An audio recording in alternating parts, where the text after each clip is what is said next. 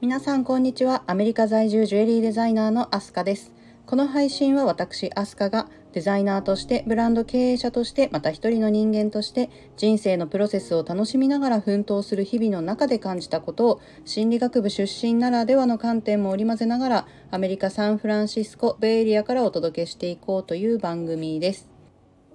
えー、今日のテーマは輝きと奥深さを秘めたラピスラズリの魅力。えー、今日は特別な宝石であるラピスラズリについてお話しします、えー、この宝石は古代エジプト時代から高い評価を受け多くの人々の心を魅了してきました、えー、そんなラピスラズリの魅力について宝石学心理学色彩学の3つの観点から解説していきます。まず宝石学の観点から見たラピスラズリの魅力についてお話ししましょう。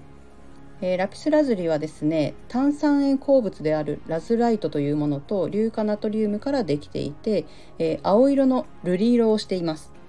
でこの青色はですね天然のものであれば、えー、その青の濃さや、え透明度によって評価が分かれます。でまたラピスラズリの主要な鉱物成分である、えカルサイトというものによる細かい白い斑点えそしてパイライトというものによる黄色い線が入ることがあるのが特徴的です。でこれがラピスラズリの魅力の一つとなっています。でラピスラズリというのは高度が低いんですね。まあ、あのちょっと柔らかいんですよね。なので扱いには注意が必要です。ですが、まあ、その美しさから古代エジプトでは神聖な石として扱われていて王室の象徴としても、えー、重宝されてきました。次に心理学の観点から見たラピスラズリの魅力についてお話ししましょう。えー、ラピスラズリは自己表現や創造性を高める効果があるとされています。でまたストレスや不安を和らげる効果もあり心を落ち着かせる効果があるとされています。で古代エジプトではですね、えー、死後の世界においても、えー、魂を導く役割というのがあるとされていてでその神秘的な力から多くの人々の信仰の対象となってきました。えー、最後に色彩学の観点から見たラピスラズリの魅力についてお話ししましょ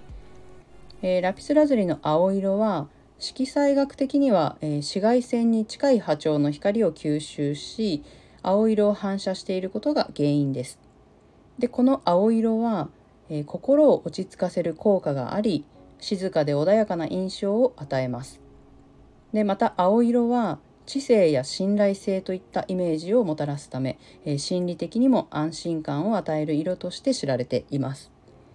でラピスラズリを身につけることで自分自身や周囲の人々に対する信頼感を高めることができます。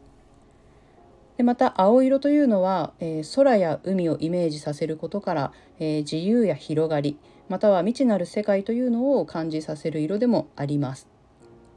でこのような心理的な効果からラピスラズリというのは、えー、ストレス解消や精神安定に効果があるともされています。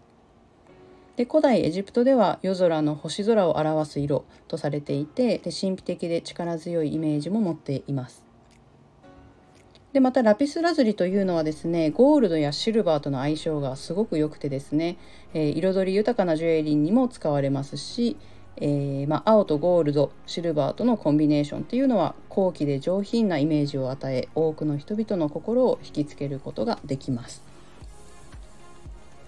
えー、青色の美しさと神秘的な力えー、心を癒す効果など多くの人々の心を魅了してきたラピスラズリ、えー、今でも多くの人々から愛される宝石の一つです。いかがでしたでしょうか、え、今回はラピスラズリの魅力について宝石学心理学色彩学の3つの観点から解説しました、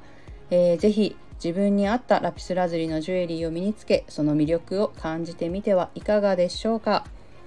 それでは本日も最後まで聞いてくださりありがとうございました。アメリカ・サンフランシスコ・ベイリアからお届けしました。